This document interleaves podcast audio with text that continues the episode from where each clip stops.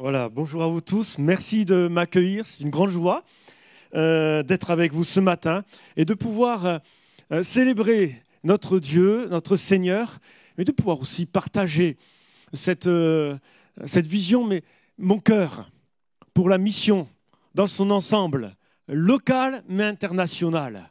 Amen. Combien c'est important. Je vais demander à la technique de lancer directement une vidéo d'introduction.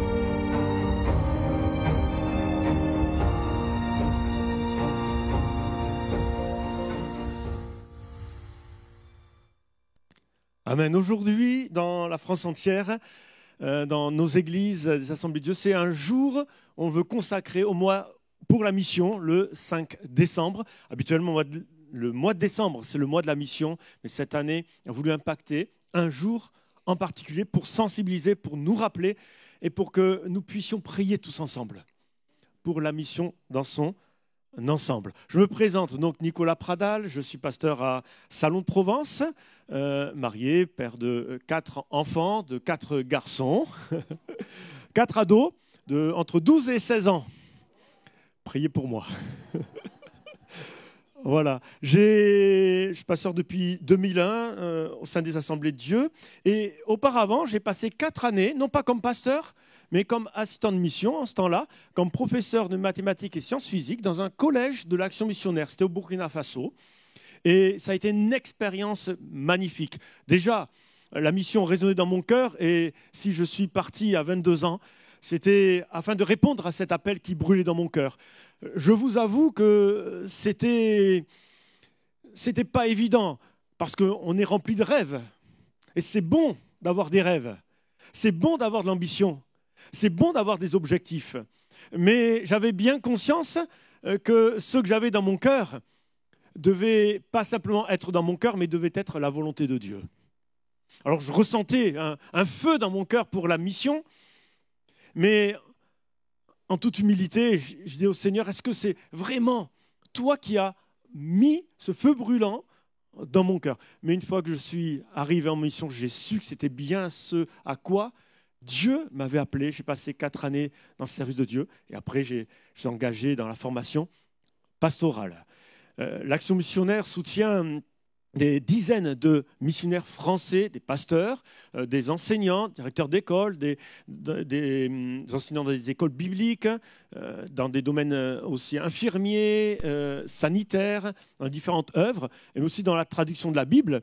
Et vous avez la grâce et la chance d'avoir Eva Sanchez Silva avec vous, qui est une missionnaire de l'action missionnaire, qui a été pendant des années au Mali, au Sénégal, et qui aujourd'hui s'occupe, dans le cadre de la traduction de la Bible, hein, de la formation, de l'accompagnement, et elle se forme, elle aussi, aujourd'hui. Et donc, il y a des partenariats de l'action missionnaire avec d'autres œuvres, parce que euh, l'œuvre missionnaire prend une, tout un ensemble divers et varié. Et ainsi, c'est un travail en commun. Avant de vous partager, à la fin du message, quelques diapositives euh, sur ce mois de la mission et pour euh, vous permettre de, prier et de soutenir cette œuvre euh, qui est accomplie par nos frères et nos sœurs sur place, j'aimerais ouvrir la Bible avec vous et, et ensemble partager sur ce thème parce que c'est important. C'est pas ce que nous voulons, ce que nous voulons pas, mais c'est ce que Dieu nous a demandé et a mis dans notre cœur une église missionnaire. Amen. Est-ce que euh, l'église Nice Métropole veut d'être une église missionnaire? Amen C'est important. Et l'église que nous sommes représente, l'église que nous avons représente ce que nous sommes. Et donc la question doit se poser de manière personnelle. Est-ce que dans ton cœur, tu ressens le besoin de répondre au grand appel missionnaire Alors certains me diront, mais on n'est pas tous appelés à partir. Tout à fait. Mais on va afficher Jésus en promettant la, plénitude du Saint-Esprit se répandant sur les 120 hein, qui étaient réunis là dans, la chambre haute, il leur avait dit, dans Actes chapitre 1er, verset 8, Vous recevrez une puissance et vous serez mes témoins à Jérusalem, dans toute la Judée, dans la Samarie et jusqu'aux extrémités de la terre. Et, lorsque le Saint-Esprit est descendu sur eux, lorsque Pierre, le jour de la Pentecôte, prêcha Jésus-Christ crucifié, ressuscité, élevé à la droite de Dieu, lorsqu'il y a eu là ces, ces, milliers de personnes qui ont été touchées, il nous est dit qu'à Jérusalem, dans Acte 2, verset 5, il y avait en séjour à Jérusalem des Juifs, hommes pieux de toutes les nations qui sont sous le ciel, Parthes, Mèdes, Élamites, ceux qui habitent la Mésopotamie, la Judée, la Cappadoce, le Pont, l'Asie, la Phrygie, la Pamphylie, l'Égypte, le territoire de la Libye, voisine de, Cyrène, et tous ceux qui sont venus de Rome, juifs et prosélytes, crétois et arabes, et ils se demandaient comment est-ce qu'ils entendaient parler des merveilles de Dieu dans leur langue maternelle. Si c'est une pensée, une interprétation personnelle, mais quelquefois je réfléchis, je dis si l'orgueil de l'homme qui l'a conduit à vouloir construire cette tour de Babel pour défier Dieu, les a conduits à être séparés dans différentes langues, finalement le jour de la Pentecôte, par l'action du Saint-Esprit, il y a eu là des, personnes de toute nation, de toute langue, et des Juifs qui étaient en séjour à Jérusalem, qui ont été réunis par la puissance du Saint-Esprit et qui ont entendu les merveilles de Dieu. Amen. Alors, cet appel que Jésus nous a lancé, nous a laissé, c'est un appel que lui-même a reçu. Jésus, bien entendu, est venu sur cette terre pour mourir sur la croix pour le pardon de nos péchés. Amen. Pour mourir sur la croix pour le pardon des péchés de tous les hommes. Et nous croyons que quiconque croit en lui ne périra pas, mais il obtiendra la vie éternelle. Et ça, c'est la mission première de Jésus-Christ. Mais lorsque nous regardons la mission de Jésus et comment il a accompli, nous voyons Jésus qui rapidement, durant les trois années de son ministère, a pris avec lui des disciples. Et vous êtes d'accord avec moi que c'est des, des, gens comme vous, comme moi comme il est dit d'Élie concernant les hommes de Dieu de, de, l'Ancien Testament, des hommes de la même nature que nous. On, a l'exemple typique dans les évangiles, ce n'étaient pas des surhommes, ce n'étaient pas des, des gens extrêmement spirituels qui nous dépassent, mais dans lesquels on peut se retrouver avec leur défaillance, avec leur caractère à travailler, avec un besoin de formation, d'accompagnement.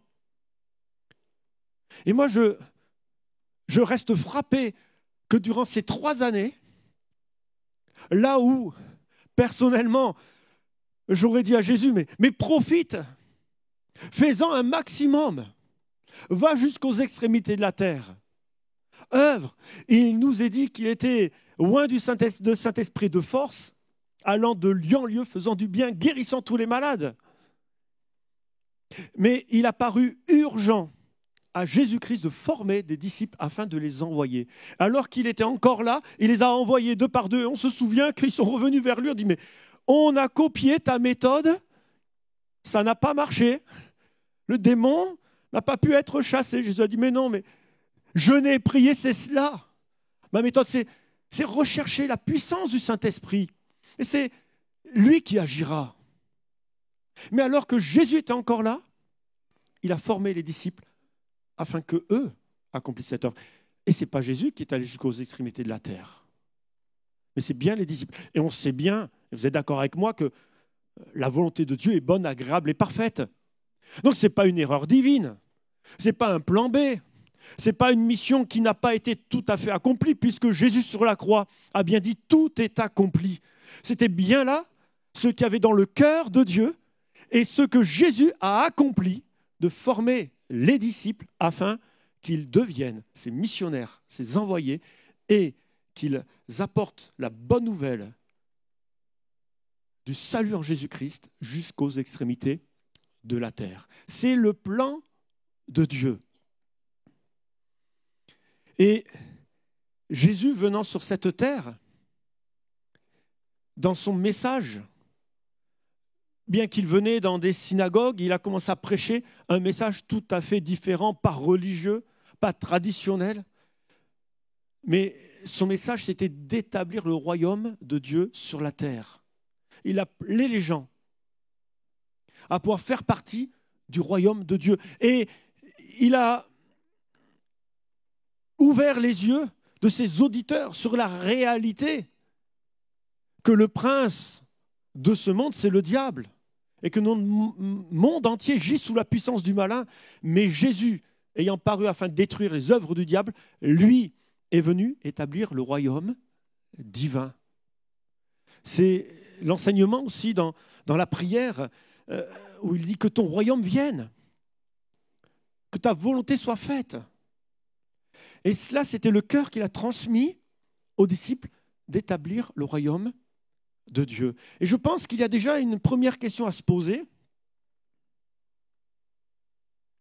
concernant ma relation avec Jésus-Christ et finalement ma relation avec le royaume de Dieu. Est-ce que j'ai invité Jésus à faire partie de mon royaume personnel On est dans une société assez individualiste et, malheureusement on a tendance à vivre la vie, la conception, la foi telle que euh, peut-être on nous l'a enseigné, on nous l'a appris, ou telle que nous la concevons, alors que Jésus a appelé chacun à faire partie du royaume de Dieu. Et dans Matthieu 6, d'ailleurs, il a, il a indiqué, il a dit, mais ne vous inquiétez pas donc de toutes ces choses pratiques. Votre Père sait que vous avez besoin. Oui, dans le Notre Père, Jésus a prié pour le pain quotidien. Et on peut prier pour nos besoins quotidiens, mais il nous a invités à, à prendre de la hauteur, rechercher premièrement, prioritairement, au-dessus de tout, le royaume de Dieu et sa justice. Et toutes ces choses vous seront données par-dessus. Je pense que euh, vous comme moi, même au niveau des, finances, au niveau de l'engagement, de la consécration. On a tous expérimenté. Si quelqu'un ne l'avait pas fait, qu'il le fasse. Ce n'est pas de la superstition, mais lorsqu'on est fidèle dans notre consécration avec Dieu, on n'est jamais perdant. Ce n'est pas la théologie de la prospérité. On ne va pas donner afin de recevoir. On s'arme de la pensée de souffrir il y a des difficultés, mais Dieu est fidèle. Jamais on n'a vu le juste abandonné, mendier son pain. Et il y a cette volonté de répondre à l'appel divin. Dans le sermon sur la montagne, lorsque Jésus a vu les besoins de la foule, pendant longtemps, je me suis imaginé, il est monté sur la montagne pour prêcher à la foule, mais un jour, je me suis rendu compte qu'il est dit, il monta sur la montagne, les disciples s'approchèrent et s'assirent autour de lui. Finalement, j'ai découvert que, voyant les besoins urgents de cette foule qui était là comme un troupeau sans berger, il a paru urgent à Jésus-Christ de former, d'enseigner les disciples. Et toutes ces béatitudes, tout ce sermon, c'était là la formation spirituelle de Jésus afin d'équiper ses disciples et de les envoyer, de répondre à cette grande mission. Donc ça, c'était le cœur de Jésus. Et Jésus nous a laissé un héritage. Amen. On est héritier du roi des rois. Amen. Et avec l'héritage, finalement, il y a les droits et les devoirs. Il y a toutes les grâces, la bénédiction. Mais il y a la volonté de l'héritier qui doit être respectée. Et il nous l'a ainsi transmise. Et dans cette grande mission qu'il nous a laissée, cette question, je dois me la poser. Quelle est mon implication? Quel est mon engagement? Quel est le cœur que j'ai pour la grande mission à Jérusalem jusqu'aux extrémités de la terre Alors, bien souvent, on comprend que lorsque Jésus a donné aux disciples cette, euh, vision, vous serez météo à Jérusalem jusqu'aux extrémités de la terre, il y a comme un plan, un ordre, un ordre euh, chronologique. Mais Jésus n'a pas dit restez à Jérusalem jusqu'à ce que Jérusalem soit remplie de la bonne nouvelle de l'Évangile. Ce n'est pas d'une manière chronologique. On voit bien que rapidement, la persécution étant là, Dieu a changé le mal en bien et l'Évangile s'est répandu dans différentes sphères et, les missionnaires ont été envoyés. Et donc, il y a là cette volonté d'une manière simultanée d'apporter la bonne nouvelle jusqu'aux extrémités de la terre. On a lu dans Acte 2, verset 8, qu'il y avait le jour de la Pentecôte à Jérusalem des gens, toute nation, des juifs de toute nation. Par la suite, Pierre a dû recevoir cette, cette vision de la part de Dieu à travers cette nappe pour euh, pouvoir accepter d'évangéliser les païens. Sa mentalité, ses propres convictions ont dû être bouleversées pour que la volonté de Dieu, le royaume de Dieu, lui soit communiqué. Et il y a là, dans, même le jour de la Pentecôte, une réunion, une réunion d'évangélisation internationale, mondiale. Moi, j'ai, je me rappelle étant petit en 1986, euh, lorsque, euh, comment il s'appelle l'évangéliste euh, américain Billy Graham, qui, qui a suivi en retransmission par satellite Billy Graham en 1986. Ah, on est quelques, vous voyez, et on est les deux seuls qui n'avons pas les cheveux blancs, Pierre. bon, pareil. Et c'était, déjà merveilleux, mais vous imaginez que ce jour de la Pentecôte, déjà, il y avait des gens, et c'est cité de toute nation en retransmission directe, ils sont retournés et ils ont pu partager cette bonne nouvelle. Amen. Et il y a là donc une volonté divine. On peut se dire que aujourd'hui, le moyen même d'Internet, ce culte, il est retransmis. La pandémie a fait en sorte que même les petites églises. Nous, à Salon de Provence, on a dû se mettre aussi la vidéo et mettre en, en, direct. Et, le web, et ça c'est une grâce de Dieu, a été inondé de messages bibliques, parce qu'il était bien inondé de bien d'autres choses. Et c'est, je crois que c'est une grâce de Dieu. On voit que Dieu change le mal en bien aussi. Hein. et, aujourd'hui, celui qui cherche d'entendre la bonne nouvelle de l'Évangile et qui ne trouve pas, c'est qu'il fait exprès. Hein. Il fait exprès. Dieu savait qu'on ne peut plus aller dans les rues comme on, faisait. Je pense ici, comme euh, partout, les gens regardent d'abord les cultes. Et, Dieu agit ainsi. Mais est-ce que c'est une excuse? Pour ne pas répondre à l'appel On dit, mais aujourd'hui, même le culte de Saint-Laurent-du-Var, il peut être vu jusqu'aux extrémités de la terre. Est-ce que c'est une excuse? On dit ben, notre conscience est ainsi calmée. Et donc, euh, l'appel missionnaire, la vision de Jésus-Christ, la mission qu'il nous a laissée, l'héritage qu'il nous a laissé, la responsabilité qu'il m'a donnée, ma conscience est calmée. Notre Église, elle évangélise jusqu'aux extrémités de la terre. Alors, il faudrait, pour euh, être euh, conforme même à la réunion d'évangélisation mondiale qui a eu lieu le jour de la Pentecôte, que vous puissiez traduire dans toutes les langues. Et, je ne suis pas très calé, mais ça, Eva pourra dire, on est loin du compte même. Déjà d'avoir la Bible déjà dans toutes les langues. Après, on, on conserve les nations, les pays. Vous savez, quand on regarde les pays, ils ont été tracés, c'est d'une manière politique. Mais bien souvent, même il y a différentes ethnies, des, groupes ethniques qui sont séparés par plusieurs frontières. Et même si un pays a reçu l'évangile, une ethnie majoritaire a reçu la bonne nouvelle de l'évangile, il y a tant d'ethnies qui ne l'ont pas encore reçu, qui ont besoin d'entendre parler de Jésus-Christ. On parle dans le vocabulaire missionnaire de la fenêtre 10-40, toute la bande du Sahel comme cela. On voit l'islam prendre le dessus et, tout l'impact qu'il y a. On a encore des missionnaires au Mali. Vous avez entendu cette semaine que même les, des troupes françaises de Tombouctou sont, ramenées au niveau de Gao. Et, et je parlais avec le directeur de l'action missionnaire, on se dit, mais jusqu'à quand on pourra maintenir Dieu voulant, début janvier, j'irai rendre visite aux missionnaires au, Mali et, aux pasteurs aussi de euh, maliens.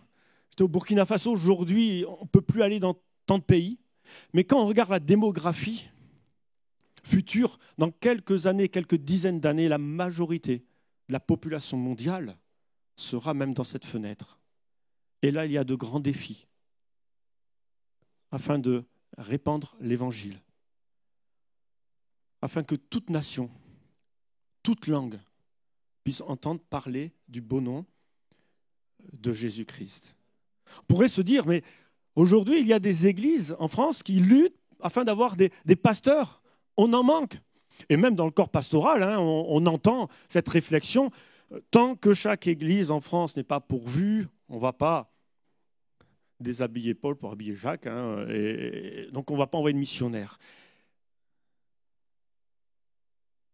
Comme je vous ai dit tout à l'heure, c'est une question de consécration, de réponse aussi à l'appel de Dieu.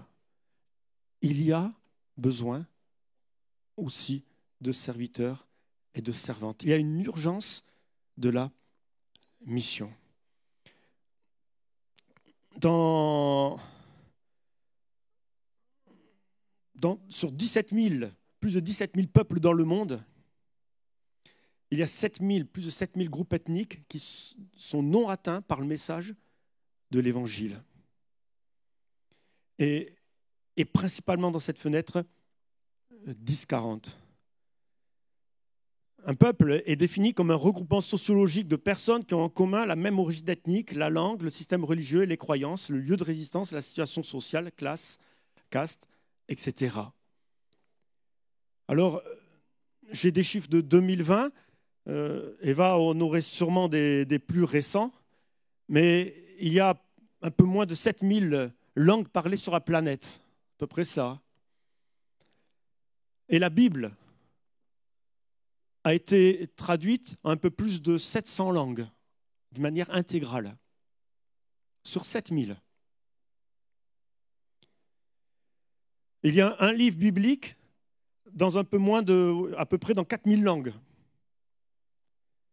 Et il y a donc plus de 4000 langues qui restent totalement dépourvues de tout accès à la Bible. Il faut plusieurs mois pour traduire un livre biblique. Il faut plus de dix ans ainsi pour traduire la, la Bible entière dans une nouvelle langue. Et c'est tout un travail de fourmi un travail souvent que les personnes qui s'y engagent ne voient pas les fruits, même directement, mais ils transmettent à d'autres. Ils forment d'autres personnes. Il y a là une urgence. Et finalement, la mission et la volonté de Dieu qui nous est laissée, qui nous est transmise, d'être les témoins de Jésus jusqu'aux extrémités de la terre. Alors oui, on ne peut pas l'être aux extrémités de la terre si on ne l'est pas dans sa ville, dans sa région, dans son pays. Et il y a cette mission d'être ses témoins dans notre famille, auprès de notre voisinage, dans notre travail, mais de porter dans notre cœur l'évangile jusqu'aux extrémités de la terre. Alors, Notre famille des assemblées de Dieu, depuis des dizaines d'années, a décidé d'unir les forces des églises. Parce que seul, on va plus vite, mais ensemble, on va plus loin. Et là, c'est une question d'atteindre des ethnies lointaines. J'étais au Burkina Faso et heureusement qu'il y a eu ce pasteur, Pierre Dupré, qui en 1947 a eu comme vision un appel de la part de Dieu qui a retenti dans son cœur d'aller au Burkina Faso. Dans la capitale, juste autour de la capitale, il y avait les lions qui étaient là. Il est monté de la Côte d'Ivoire. Dieu m'a fait grâce pendant que j'étais au Burkina Faso de, le voir venir et, d'entendre tous ces témoignages en direct. La grâce, les miracles divins. Il est monté avec un semi-remorque de matériel. Il a construit un magasin, un petit bâtiment pour mettre tous ses matériaux de construction. Et Dieu lui avait mis à cœur de construire des écoles. Et il me disait, il ne calculait pas combien de matériaux a été pris, mais c'était rangé dans, ce magasin. Et Dieu a honoré sa foi, la réponse à l'appel. Et comme l'huile de la veuve, les matériaux ne finissaient pas. ils ont pu construire des bâtiments pour accueillir des, des enfants, bien au-delà d'un seul semi-remorque de matériaux. Et j'ai pu enseigner dans un collège ainsi chrétien. Aujourd'hui, dans ce pays, grâce à cette vision reçue, et, un homme qui s'est consacré, il y a la majorité des leaders.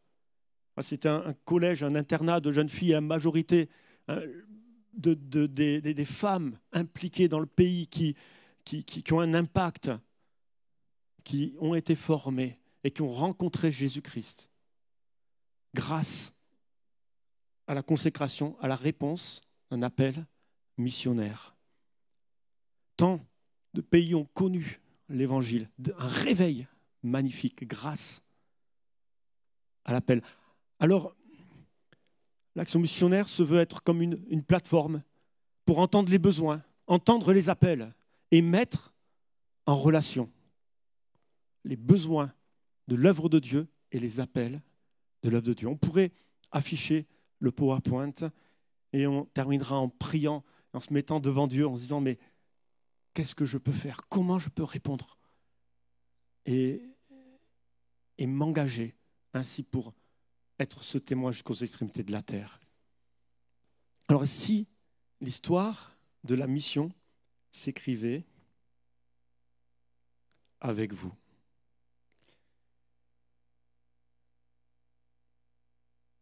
Alors soutenir la mission, c'est un choix, une décision. Face à, toute la pauvreté grandissante, toutes les situations dramatiques, on voit le terrorisme, l'intégrisme religieux, le dérèglement climatique. Il y a nos frères, nos sœurs de nos églises qui sont partis et qui sont envoyés par nos églises pour répondre à ce grand appel divin. Mon propre défi, nos défis aussi, c'est la mission pour chaque chrétien et pour chaque Église. Alors, dans l'action missionnaire, il y a euh, différents objectifs. slide suivant. Donc, voilà le suivant.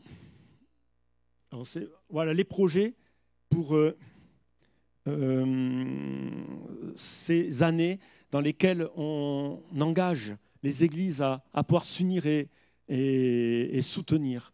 En Sénégal, la Casamance. Alors oui, il y a des envoyés au Sénégal, mais il y a une région au sud du pays du Sénégal, de 800 000 habitants, qui a majorité musulmane et animiste il y a très peu de démarches d'évangélisation qui ont été menées. Et ça fait plusieurs années que l'axe missionnaire prie afin qu'un ouvrier se lève pour pouvoir apporter la bonne nouvelle de l'Évangile dans, dans cette région. Il y a ainsi en partenariat, bien sûr, avec les assemblées de Dieu du Sénégal, il y a là un projet de l'action missionnaire pour euh, réactiver un travail d'évangélisation dans cette région. Il y a Mayotte.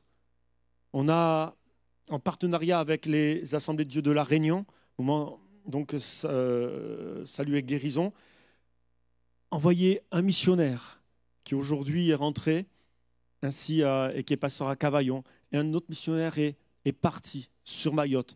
Il y a une église qui a été implantée. Mayotte, c'est un petit département de 285 000 habitants qui a dominante musulmane. C'est une terre de mission. Il y a tant de violence, de défis. J'ai une chrétienne sur Sainte-Provence, qui, policière, qui a été mutée à Mayotte. Et il y a tant d'émigrés, comme on le voit, qui, qui arrivent dans ce petit bout de France qui est là. Des situations tellement dramatiques au quotidien. Et il y a là une église qui a été implantée par l'action missionnaire, par notre missionnaire qui est là, et qui grandit, qui s'affermit. Et donc, on vous demande de prier pour le développement de cette église, des actions sociales autour de l'alphabétisation, de l'éducation des enfants.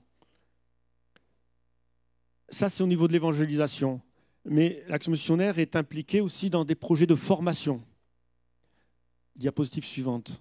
Au Tchad, on a, il a des missionnaires qui ont été pendant des années, et là en partenariat avec l'Église euh, sur place, il y a euh, donc euh, une volonté d'ouverture d'un institut biblique.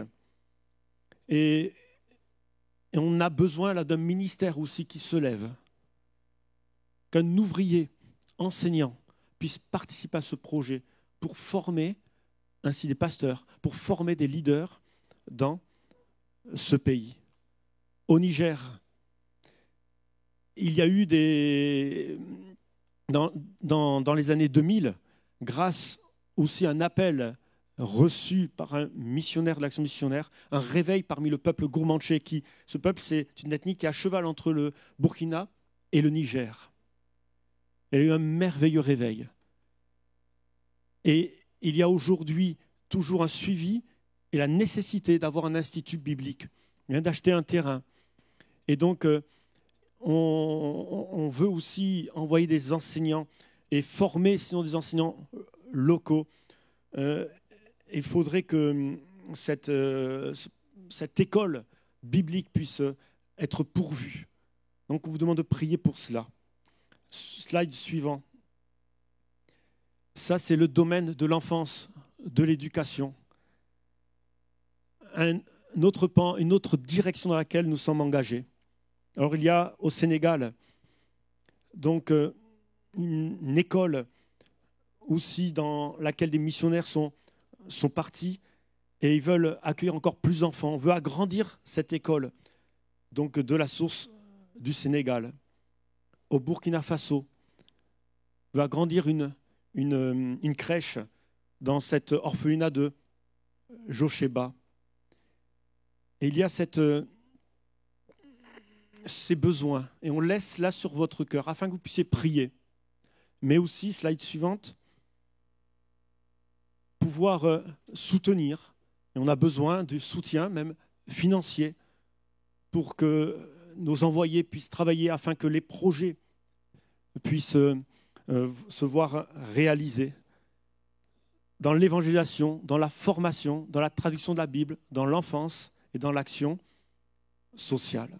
On vous remercie beaucoup votre soutien d'aujourd'hui et votre soutien futur. Je vous propose que l'on puisse terminer en priant et en demandant à Dieu de, pouvoir parler à notre cœur. Peut-être qu'au milieu de nous, il y a des personnes qui se sentent concernées directement. Certains prient, certains vont aider à travers leurs finances, mais certains peut-être ont à cœur l'œuvre de Dieu que des situations pratiques, que l'établissement de ton royaume ne bloque pas l'appel de Dieu.